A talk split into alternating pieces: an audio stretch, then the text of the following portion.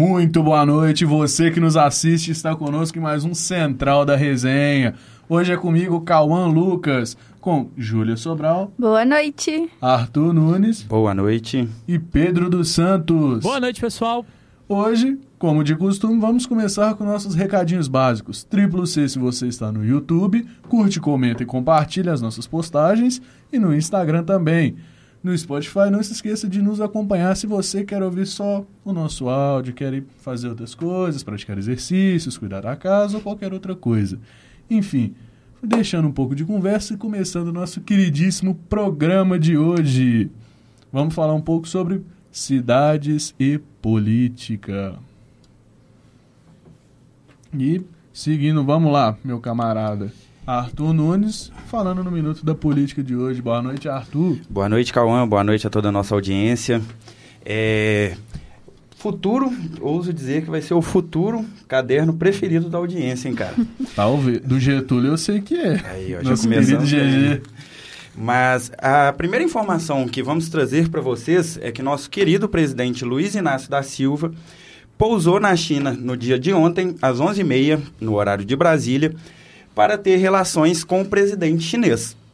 A viagem durou um pouco mais de 30 horas de voo e o encontro com Xi Jinping causa grande alvoroço e grandes expectativas, Cauã. É algo que a gente já vem notando. Muitos países, principalmente do Ocidente, têm esse grande medo por conta do Brasil, porque o Brasil, digamos que é o celeiro do mundo. O Brasil sempre produziu muito alimento, o Brasil sempre conseguiu bancar é, alimentação de mais de um bi, se eu não me engano, da população mundial. O problema é que é mal distribuído. E muitos países, ao ver essa aproximação entre o Brasil com a China, tem um grande alvoroço, porque se o Brasil, a gente, a, a China fazer esse eventual acordo, né, meu camarada? Com certeza. Torna-se um grande risco.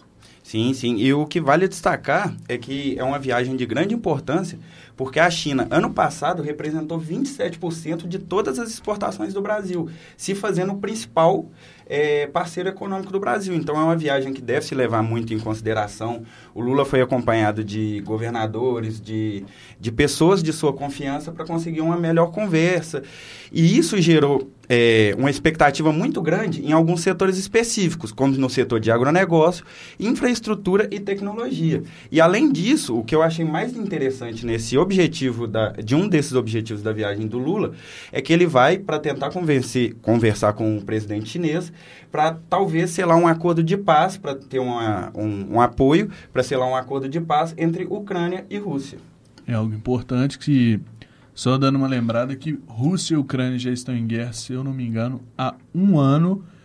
E o Brasil é, permaneceu neutro nessa grande disputa, enquanto muitos países escolheram seu lado nesse, é, nesse conflito, como a China, que se tornou aliada da Rússia, né, meu caro? Sim, sim, com certeza. Mas com, com uma certa relevância de um, de um parceiro comercial do tamanho do Brasil, talvez seja benéfica para havermos paz nesse, nesse conflito que vem perdurando tem tanto tempo, né, cara? Sim. O que, que você acha disso, Júlia? sobre o acordo de paz, sobre a aproximação entre Brasil e China. Eu sei que não é muito do seu caderno. não é nada meu caderno. Enfim, opiniões populares. A gente tem que saber o que, que o povo pensa. E por falar em opinião, Diga, Pedro. Cauã, é, nosso Marinho está aqui com a gente já. É, daqui a pouco para poder falar de cultura. Só passando por opiniões, no nosso chat já tem aqui a opinião do Michel Alessandro. Um abraço para você, falando que o Arthur fala bem demais. Mas. Com... Já arrumou dinheiro. Muito obrigado, Michel. já tá com o fã clube, simplesmente. Mas só para poder ter a minha, a minha visão, eu acho que é muito do que é, a gente tinha falado no programa de segunda-feira, né? Sobre quando a gente fez o balanço dos 100 dias é, de governo Lula até aqui. É, o Lula tá muito nessa função diplomática, né? Tentando negociar, pega um pouquinho daqui, puxa um pouquinho de lá e tentando estabilizar a situação é, do país com outras nações. Acho que não só em outras nações, como também no próprio âmbito nacional, questões partidárias, questões ideológicas, porque a gente vê uma aproximação do Lula e do PT de vários outros partidos que dez anos atrás a gente jogava impossível, como o exemplo de, na época das eleições, Eduardo Leite, do PSDB, no Rio Grande do Sul, se aproximando ao Lula, que antes, no passado, era o maior adversário ao gosto do PT, sendo o PSDB É, não, a, a principal, a principal é, demonstração disso é o vice do Lula, que é o Alckmin, que inclusive já foi... Foi durante adversário, é. anos do PSDB. Exato. Agora está no PSB, né, meu caro? É, se eu não me engano, é isso. Mas dando continuidade a, e falando de política e continuando no Brasil, é uma notícia não tão animadora de dar, mas temos que noticiar que o Bolsa Família se faz maior que o mercado em 13 estados brasileiros. E por que isso acontece? O que isso quer dizer? Isso quer dizer que em 13, 13 estados do nosso país tem mais gente é, recebendo o Bolsa Família do que gente trabalhando, do que gente carteira assinada. Isso é preocupante, porque um, para um programa social dar certo, tem que ter mais gente contribuindo do que gente recebendo, senão fica inviável ter esse programa assistencialista. Só para tirar uma dúvida, caso fique na cabeça de nossos é, espectadores, assim como nossa também. Quando você fala emprego, é carteira assinada convencional ou trabalhos informais? Então, quando a gente diz Que com o tá mercado. É, é carteira assinada. E um dos motivos desse, desse crescimento, de- desses dados serem gerados assim de do Bolsa Família ter mais, ter mais é, inscritos do que gente contribuindo, justamente pelo aumento de MEIs, que são microempreendedores. Então, com esse aumento de, tipo, que- o mercado não estava tão favorável pela busca de emprego, muita gente vem tentando empreender. E essas pessoas não se caracterizam é, carteira assinada. Outro ponto que fez é, o Bolsa Família alavancar muito ter muitos inscritos é o fato do, do, do governo Bolsonaro, o antigo governo, ter é, inscrito muitas pessoas três meses antes da eleição. É, hoje em dia, 50% das pessoas que compõem o programa do Bolsa Família foram inscritos nos três meses anteriores à eleição. Isso deu um boom muito gigante e o governo federal já está olhando isso, já está fiscalizando e, inclusive, foram bloqueadas um milhão de inscrições no Bolsa Família. É algo sério que a gente tem que sempre apurar, tem sempre que falar um pouco à nossa audiência, porque a gente sabe que existe, infelizmente, as pessoas que querem, é, na linguagem popular, mamar na teta do governo. Afinal de contas, se o governo está dando dinheiro para quem precisa, é muito fácil alguém falar que é necessitado e pegar esse dinheiro e usar de má fé. Um exemplo disso é a pessoa, por exemplo, que tem uma renda legal e mesmo assim falando que precisa do programa social. E não só isso, Cauã, é, complementando também a sua fala, a gente viu isso muito no- na época do auxílio emergencial, né? Durante a pandemia, muita gente. Eu tava com medo de não estar com retorno, mas enfim. é, muita gente fraudou o auxílio emergencial, né? Foi deflagrado aí, teve operação para tudo quanto é lado, de gente que não precisava, às vezes que estava trabalhando e estava recebendo auxílio. Sim, inclusive de gente famosa, tá? Sim. Muita gente famosa mamou aí no, no auxílio emergencial. Sim, e seguindo, como não só de notícia ruim se vive o Brasil, é com orgulho que a gente também anuncia que o comércio bate recorde e registra o melhor janeiro de vendas desde 2000. Os setores que mais cresceram foram os setores de tecido, eh, vestuário e calçado. São setores aí em grande crescimento. Achei. É. Isso é o que pega muito na pauta de ontem, né, meu camarada? A questão de, tipo, com um provável a- aumento em taxação, talvez fortaleça até em um âmbito maior os produtores locais Sim. e principalmente por brasileiros que já usam as plataformas para poder empreender. Então, com isso, a gente consegue ter aquela é, fortalecimento do comércio local, a gente conseguindo saber de onde que vem o produto, quem são as pessoas É. que produzem, conseguindo contribuir Mas no é- mercado. É, uma coisa que eu penso é por causa da taxação, vai refletir no aumento dos preços da, da- do- da- das Da roupas. importação. Então, assim, talvez É, mas o, no, o, o comércio fica um pouco mais difícil. É, mas no caso, fortaleceria bastante o comércio local. E fortalecendo o comércio brasileiro, isso gira a economia de uma maneira que dá até mais poder de compra a nós mesmos, entende? É. Então, A questão é que, tipo, pra gente conseguir importar muita coisa que o Brasil, é, dado essa história, dado, enfim, grandes problemas do século passado, a gente não tem uma indústria forte em certos aspectos que ainda Sim. nos força a ter que importar muitos produtos. fato, Ou fato. seja, isso é um grande exemplo de que essa taxação, em parte, não é algo positivo. O que, que você acha disso, Pedro? Cara, é aquela situação de sempre, né? A gente falou muito sobre, né, sobre também essas polêmicas da taxação é, ao longo dessa semana. A gente falou do e-commerce, se não me engano, foi ontem, eu acho, que a gente falou do e-commerce. Falamos também da taxação, por exemplo, para a situação de games, enfim. É, eu confesso que é uma sinuca de bico, sabe? É uma sinuca de bico, porque, querendo ou não, como diria o outro, né, acaba caindo no nosso, a gente que toma fumo, mas, é, sabe, é, é, é complicado, é complicado no frigir dos ovos, sabe? É aquilo que a gente vem falando de muitos casos específicos aqui no Central, porque é difícil a gente, digamos, tomar partido de alguma situação, porque tem que ser analisado os dois lados: o lado de fortalecimento da indústria nacional, como também o que pesa no bolso do consumidor que precisa ainda exportar produtos. E é isso que a gente tem de política para hoje, meu cara? Eu tenho Cara, mais. a gente tem a última notícia Política está Hoje está rendendo, hoje está rendendo. Que talvez seja de muita alegria de vários trabalhadores. Que o Congresso chileno aprova a redução da carga horária de trabalho. O projeto de lei tramitou com êxito e a confirmação do presidente já é tida como garantida. Ou seja, Chile seguiu, a, é, seguiu, como se diz, foi no efeito manada de alguns países europeus que tiveram isso com êxito. A carga horária deles foram de 45 para 40. Ainda falta a confirmação do presidente, mas pelo que tudo indica, ele vai aprovar. Outros exemplos na Europa que a gente teve disso foram algumas, é, algumas empresas, grandes empresas do Reino Unido, que diminuíram em pelo menos uma hora de trabalho é, a carga horária no, do, das suas, dos seus funcionários e tiveram um rendimento esperado. Não abaixou a produção, tiveram funcionários trabalhando de forma mais feliz e quem sabe futuramente isso possa se refletir aqui no Brasil. É o que é tem que a gente vem falando, né, velho? A questão que tem que ter é, uma certa moral por parte do governo por conta dos trabalhadores, já que somos nós que bancamos os impostos que fortalecem o Estado, que deveriam voltar para nós de alguma forma servindo a sociedade e que sempre temos que lembrar dos nossos direitos. Um exemplo claro disso é a Semana do Consumidor. A Semana do Consumidor não é uma semana simplesmente de comprar e vender barato, mas é a questão de se você que é consumidor lembrar de seus direitos e cobrar que seus direitos sejam cumpridos. Um exemplo disso é que muita gente acha que o PROCON é só para reclamar.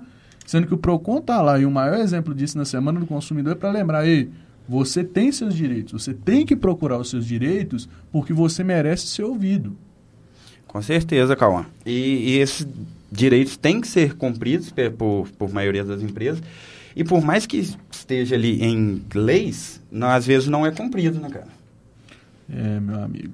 Hoje de política foi essa? Hoje de ou política, a gente, mais? hoje a gente encerra com o caderno mais complexo explicado de forma mais didática para nossa E diga-se de passagem, ô, ô Arthur, mais ó, o- eu tô falando que o fã-clube do Arthur tá crescendo, gente. A Gabi Amaral tá aqui falando que o Arthur é o orgulho de toda a equipe Iorfone. Ô, Ah, tô, tô fazendo propaganda, eu ia falar, hoje, eu é. podia patrocinar o Central aqui, Ah, jogar uns que- fones no Poderia, peito poderia, do pô. pai. O Fazendo um, um merchan de graça, tem que, tem que, tem que pingar, né? Pelo amor de Justo. Deus. Mas enfim, o que a gente tem de política para hoje. E agora pulando para o outro extremo que a gente tem que também anda junto com política. Júlia Sobral, o que, que acontece em cidades hoje? Então, Cauã, a Prefeitura de Belo Horizonte iniciou nesta quarta-feira, 12, as obras na ciclovia da Avenida Augusto de Lima.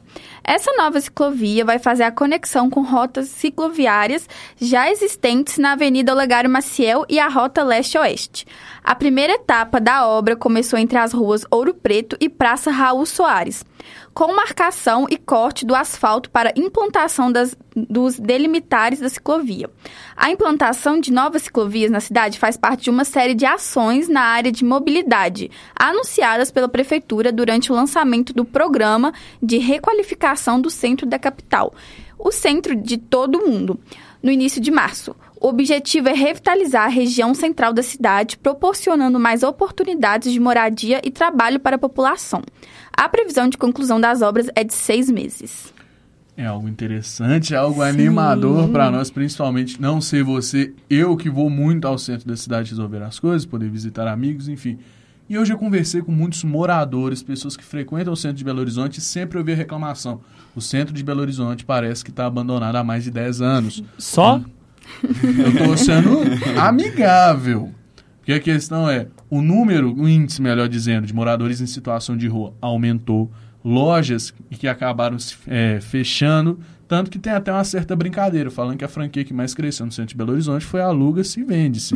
Tanto que aqueles corredores de lojas grandes que a gente tinha, Pedro II, Amazonas, Rio Grande do Sul, Espírito Santo, Tamoios, Olegário Maciel, que eram cheios de lojas, cheios de pessoas vendendo, comunicando, parece que acabou. Sim. Você passa todos fechados, Estão tudo todos abandonado. sempre com o famoso aluga-se ou vende-se, É. com alguém dormindo embaixo da marquise da loja. Isso é algo animador, principalmente porque agora a gente vê que Belo Horizonte está tendo essa atenção maior no Isso. centro da cidade. É, a prefeitura ela já está com esse projeto, se eu não me engano, tem um mês ou dois meses, não sei.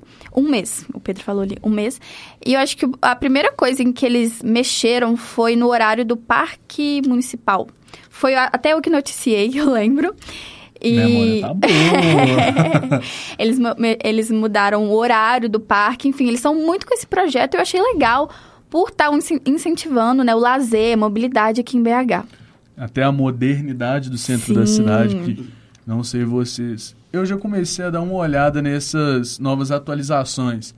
E tá ficando legal. Algumas coisas já estão melhorando. E além do fato comercial do centro de BH, é uma região muito cultural da nossa cidade. Então Mais tem que ser bem visitada tratada. também, né? Por Exatamente. turistas. Os principais pontos estão, se eu não me engano, lá e na Pampulha, na Sim, região da sim, Pampulha, os sim. principais pontos turísticos de Belo Horizonte. É importante ser, ser algo atrativo, ser algo bonito também de se ver, cara. O centro, igual você falou, tá abandonado, parece que por décadas. Gente, perto Exato. da, da rodoviária, meu Deus. É Quem chega, tipo assim, quem chega pra visitar BH e passa perto da rodoviária, até assusta. É, a, a pessoa que, que desce... eu ando voltando do centro, eu pego É, eu também, o Você 3503. já passa lá assim, ó. A pessoa que desce aqui em BH pela rodoviária, a primeira impressão que ela tem da cidade é aquilo. Ela pensa, meu Deus, Nossa, que então depressão. isso aqui que é a capital do estado. Mas enfim, é bonito conseguindo novas ciclovias. Lembrando que muitas avenidas, Pedro dos Santos, se me, é, me lembre, se possível, uma avenida importante de Belo Horizonte que vai ter sua ciclovia, se eu não me engano, Afonso Pena. Confere. Valeu, Pedrão. A questão da ciclovia podendo ajudar nessa mobilidade e muitos locais é, sendo incentivados ao lazer. Um exemplo é o calçadão da Sapucaí, próximo à escada da Sapucaí, que agora vai se tornar uma rua exclusiva para pedestres e passeios em família. Antes já era, né, quase. Porque lá era só gente passando. É, só que agora a gente vai poder reclamar se passar carro lá. Antes não. Exato, antes eles estavam no direito, né? Exato. A gente tem mais de cidades hoje, Júlia? Tem sim. Então, Cauã, no próximo domingo, 16 de abril, das 11 horas da manhã às 18, no Museu Mineiro, que fica localizado na Avenida João Pinheiro, número 342, terá cerca de 15 animais, entre cães e gatos, disponíveis para adoção responsável. Todos os pets estão saudáveis, vacinados, desparasitados e, a maioria, castrados. Vale lembrar que, caso o bichinho ainda não esteja castrado, a esterilização é obrigatória na idade certa. O evento tem a entrada gratuita. Para adotar o animalzinho, o futuro adotante deve ter idade acima de 21 anos, apresentar comprovante de endereço, CPF e atender aos critérios de guarda responsável, como, por exemplo, passar por entrevista e assinar um termo de guarda responsável. Entendi. É algo interessante da gente entender porque muito, o índice, digamos assim, de animais que são abandonados em Belo Horizonte Sim. também foi algo que cresceu. A gente sempre vê cães em rua, gatos, animais sofrendo maus tratos e algo que alegra os corações de cada pessoa de pensar que esses animais vão poder, enfim, ter um lar. Sim, tem um ar.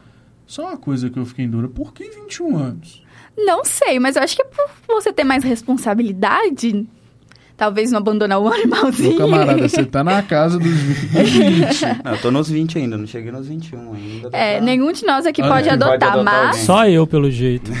O Ah, é o Marins também, verdade. Só, só o Marins. Mas enfim, o que a gente tem pra hoje, principalmente de algo que é igual eu falei, alegra os corações. A gente pensar que Sim, animais notícia vão ter boa casa. no- hoje. A gente começa com a- duas notícias de cidade muito boas. Revitalização do centro e animais podendo ter seus lares. E, Enfim. e diga-se de passagem, Cauã, a gente tá quebrando talvez um, um protocolo, um clima padrão aqui no Central, que cidade geralmente é só tragédia, só morte. Hoje estamos Não. falando de coisa muito boa. As notícias de cidade, o livro do Apocalipse é quase a mesma coisa. É pedrada, facada, morte, tiro, bomba. Se espremer, sai sangue. Espreme, sai sangue. Você... É igual aquelas músicas de novela quando vai raspar o cabelo da atriz, você já vai escutando chorando. Exato. um programa de cidade, Agora, Então eu vim pra mudar isso. É isso. agora pulando pro outro canto da mesa, chega pra nós Marinhos Júnior. Boa noite, Marinhos. Chegou um pouco atrasado, mas a tempo do programa, meu camarada. Boa noite, todo mundo. Ah, eu vou falar um pouquinho sobre cultura hoje. A gente Bora. vai falar sobre cinema, bora? Opa, quinta é dia de cinema, né, pô? Então bora. Eu achei que É. era terça-feira, que é o dia do consumidor no cinema. Não, é o dia barato, é o dia, é o dia que você paga barato, mas quinta é o dia das estreias, pô. Quinta-feira você escuta a gente aqui e terça-feira você vai aproveitar os dias. Exatamente. É, ué. Exato. Exatamente. Conselho de amigo. Evita o cinema ao sábado, porque é o dia que todo mundo vai. Igual em época de eleição. todo mundo fala, vou meio-dia porque ninguém vai. Ah, mas que pra você quem chega- trabalha, Não, eu sei. É a única opção. é a única opção. Ou faz igual o Vitor, vai de tarde pra noite. Aí falta aula. Não tem Ele ficou opção. presidente da escola quando foi A votar. asfalto já deu 20%, gente. Oh, não tem como Deus não. do céu. Vamos lá, Marinho. É, então, eu vou falar um pouco sobre o um, que foi lançado semana passada, Mario. Vocês já assistiram? Opa! Não tive É, então, oportunidade. porque Mas joguei muitos os jogos. foi um filme que já tá com bilheteria de 428 milhões de dólares. E o curioso, não foi lançado no Japão ainda. Quê? Não foi lançado Quê? no Japão Quê? ainda. A casa do, é o italiano mais japonês que eu conheço. Não foi lançado no Japão ainda, vai ser lançado dia 28 desse mês ainda. E já tá com um valor de bilheteria de 28, 428 milhões de dólares. E uma coisa, é, isso aí vai desbancar. Eu não sou muito cinéfilo pra falar a quantidade de, de bilheteria, se isso é um gigantesco. Se eu não estiver que enganado, já, já chegou a desbancar Frozen, né? Irmão, É, então- sendo sincero, Mario tem muita capacidade de ser blockbuster. Mas- Sim. Porque o Mario pegar um bi. Mario mesmo, a galera que jogou Mario, cresceu vendo até. Traduzindo todo mundo. É, até os desenhos polêmicos do Mario, as pessoas. Não, mas as pessoas que jogaram na estreia do primeiro Mario sempre vão querer ver o jogo de infância nas telonas do cinema. E isso é uma surpresa, porque Mario não bateu uma semana em cartaz e já conseguiu arrecadar muito em bilheteria. Quase um bilhão de dólares. E Exato. isso sem, sem a estreia no Japão. E muitos então, filmes não Vocês assistiram? bilhão. Ainda não. Vocês vão não. assistir? Provavelmente. Talvez. Ah, tá. Eu ia falar uma coisa Pretendo. aqui. É porque eu acho que eu peguei um spoiler no Twitter e eu ia falar aqui o que, que Fala acontece não. no final.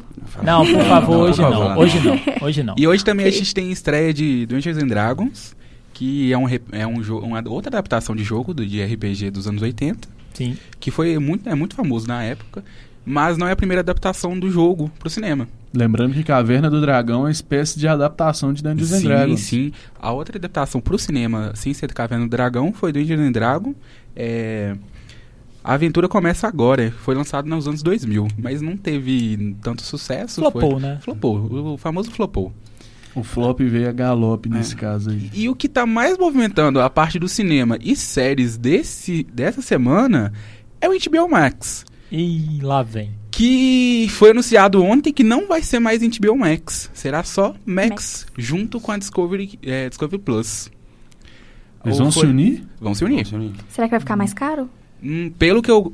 Pela minha apuração, não. Vai ser os mesmos valores, mas vai ter. vai ter outros valores também. É, falaram, inclusive, que eles querem competir com as grandes, com os grandes serviços de streaming Disney com, e Netflix. é, com um catálogo assim invejável, com Gente, muito eu conteúdo exclusivo. acho que eles passam Netflix. Sim. Porque Não. as séries da HBO são perfeitas. São- mas as o- minhas preferidas são da HBO. E Sim, temos só polêmica aí. rapidão. Temos polêmica. Só lembrando que é, a Netflix ela veio de grandes estreias, digamos recentemente com Vandinha, outros filmes de sucesso, mas muitos filmes dela não estão fazendo o sucesso desejado. A Netflix está lançando vários títulos por ano, só que no máximo está sendo um ou dois que está sendo o comentado. Isso Sim. sem contar o Cauã e a nossa audiência rotativa e rotatória aqui, é, sobre a questão do.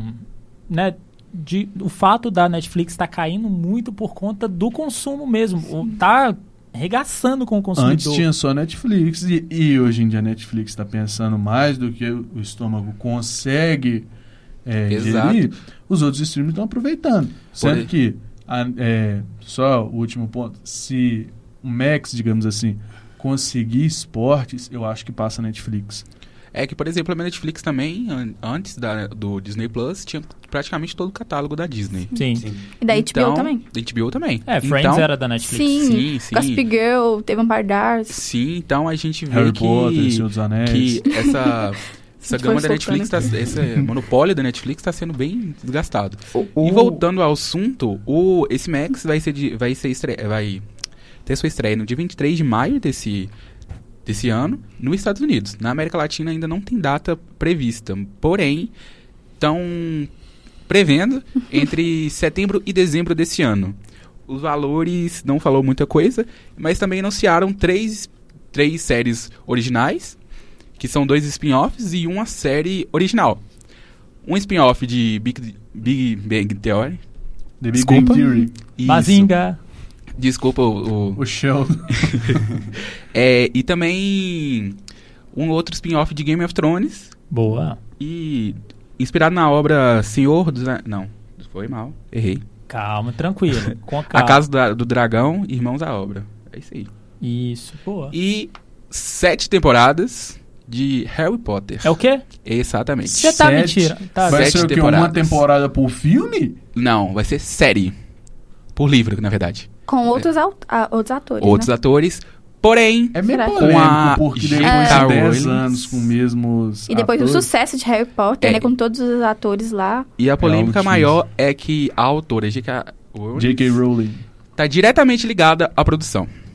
Ih, Então pode ser melhor que os filmes em alguns aspectos. Porque os filmes não são 100% fiéis à obra. Sim, e ela falou assim, Mas- e ela falou assim, é, na verdade foi o CEO do da HBO Max que, que falou que a gente vai ter cerca de 10 anos de séries de o Harry Potter por aí. De- 10 Dez anos. anos. Então a gente vai ter mais 10 anos de J.K. Rowling- por aí. Só não Pra quem Grey's não- Anatomy.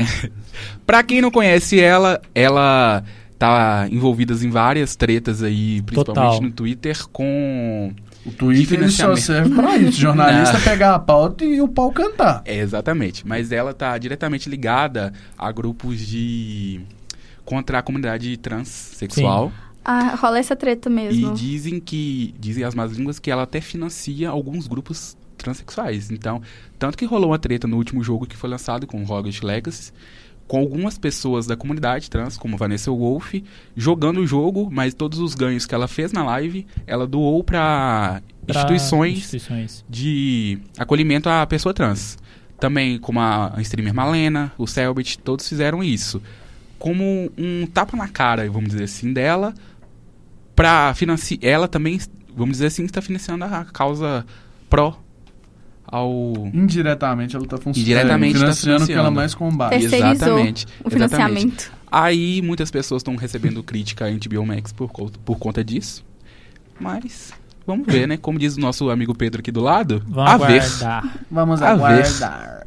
Então, gente, é isso que a gente tem hoje. A gente tá com o horário meio apertado, né? Tá um pouquinho. Então, passo Sempre. pro. Como diz o. Passo pro Cauã de novo. Boa. E é isso. Minha participação de hoje. vou jogar. Valeu, Falando Marisa. em jogador, vamos falar do que por enquanto está sendo o caderno mais amado do Central, tendo dois na cola. Amado E não. cidade está chegando. A Eu sou Cidades e. Cultura, hein? Tô chegando. Não, cultura já é o segundo. É, então. Cultura é o segundo. Enfim, vamos falar do nosso querido caderno do esporte.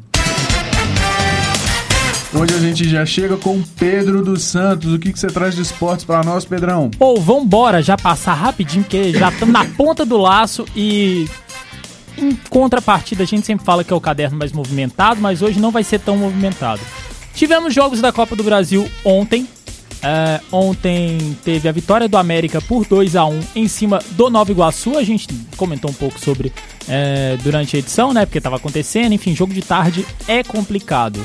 O jogo do Galo, o Galo ganhou de novo. O Galo ganhou, mas o Galo passou perreio. E o Como nosso. sempre. Como sempre, né? Se não é sofrido, não é galo. Não tem Não, jeito. amigo, Exatamente. atleticano é duas coisas que já é acostumado: ataque cardíaco e sofrência. Exatamente. E sem mais delongas, o nosso João Lima tá aqui com as informações do Galão. Boa noite, João.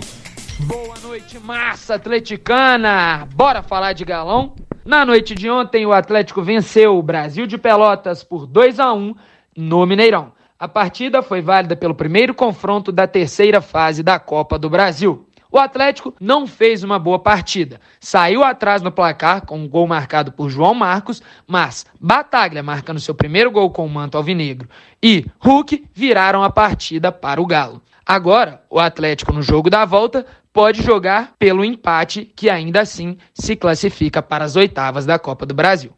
O Galo entra em campo agora no próximo sábado, dia 15, às 21 horas, no Mineirão, em partida contra o Vasco pelo primeiro jogo do Brasileirão de 2023. João Pedro Lima para o Central da Resenha. É isso então, o João trouxe aqui, já começaram também as vendas de ingresso para esse jogo de sábado, a estreia do Galo no Brasileiro. Amanhã a gente traz mais detalhes no pré-jogo. É, o Tom Benci, infelizmente, perdeu para o Palmeiras por 4 a 2 saiu ganhando saiu ganhando e jogou muita bola, deu trabalho para o time do Palmeiras, mas infelizmente saiu derrotado lá do Allianz Parque. E por último, hoje tem Cruzeiro, daqui a pouco tem Cruzeiro, a gente tem que acabar o Central logo. Que eu tenho que correr porque a gente vai transmitir no Retranca 541. Mas rapidinho, passar só a escalação, porque o Cruzeiro está escalado com Rafael Cabral no gol, é o capitão. William, Lucas Oliveira, Castan, Marlon é, e Marlon, na verdade, né? O Marlon fazendo na lateral pela esquerda. Richard Ramiro e Matheus Vital na meiuca. Wesley, Bruno Rodrigues e Gilberto. Esse é o time que o técnico Pepa manda a campo. O Michel Alessandro tá aqui no chat falando que 3 a 1 pro Cruzeiro. Eu vou ser mais comedido, acho que hoje é 2 a 1 pro Cruzeiro. É, tem mais gente no chat aqui, né? O Michel também falando que já tem esporte na HBO Max, ô Marins. Já tem as, as transmissões da Liga dos Campeões, é, tem o sim, Campeonato então Paulista. Foi o que. É, uai, foi? Foi, foi eu, mas a questão é campeonatos igual o Campeonato Brasileiro. Sim, sim. Se conseguir, porque a Disney tem o braço dela que é ESPN. É. E isso garante muita assinatura. Realmente. Então, e falar em Disney tá com o pau mal, mal nas pernas, né? Nossa, nem fala, viu? Mas, e o, o Hadrian também teve a participação dele aqui no chat, um salve para ele. É, rapidinho, hoje foi muito rápido, então já devolvo a bola para você, Cauã. Valeu, Pedrão. É o que a gente traz hoje de esporte, como sempre. E, Arthur, você como um cruzeirense fanático, como você acha que vai ser o jogo hoje? Cara, é, como a gente disse no programa anterior, a expectativa é de saber como esse Cruzeiro vai jogar, qual vai ser o futebol apresentado, que está sendo uma incógnita muito grande. Mas a expectativa, como torcedor, é das melhores. Tomara que dê tudo certo. Você, Júlia, curte futebol, torce para algum time? Pelo menos aquele time nominal que você fala, ah, eu não acompanho, mas eu torço para tal. Cauã, Cauã, você me faz essas perguntas comprometedoras. Mas assim, eu não entendo muito de esporte, mas eu sou cruzeirense. Não sei o que o Cruzeiro vai jogar hoje, mas estou torcendo por ele. É o, o Cruzeiro contra o Gambá de Pernambuco, o Náutico, o famoso Timbu. É, mas não precisa se preocupar, não, Júlia, que não é só você, a torcedora, que não sabe como o time vai jogar hoje. Aqui que é torcedor não sabe. É. Então eu não estou errada. Enfim, isso é o que a gente teve de esporte com o nosso querido Pedro dos Santos e o que a gente teve de central hoje também. Muito obrigado você que nos acompanhou e esteve com a gente até agora. Eu sou o Cauã Lucas. Estamos aqui hoje com Arthur Nunes, Júlia Sobral, Pedro dos Santos e Marinhos Júnior. Também com participações de João Pedro Lima. Os trabalhos técnicos foram feitos pelo Alexandre Morato e por mim, Cauã Lucas. Lembre-se de nos seguir e sempre é, continuar com o nosso triplo C, curte, comenta e compartilha. E hoje, como sempre, temos a coordenação de Getúlio Nuremberg e até a próxima.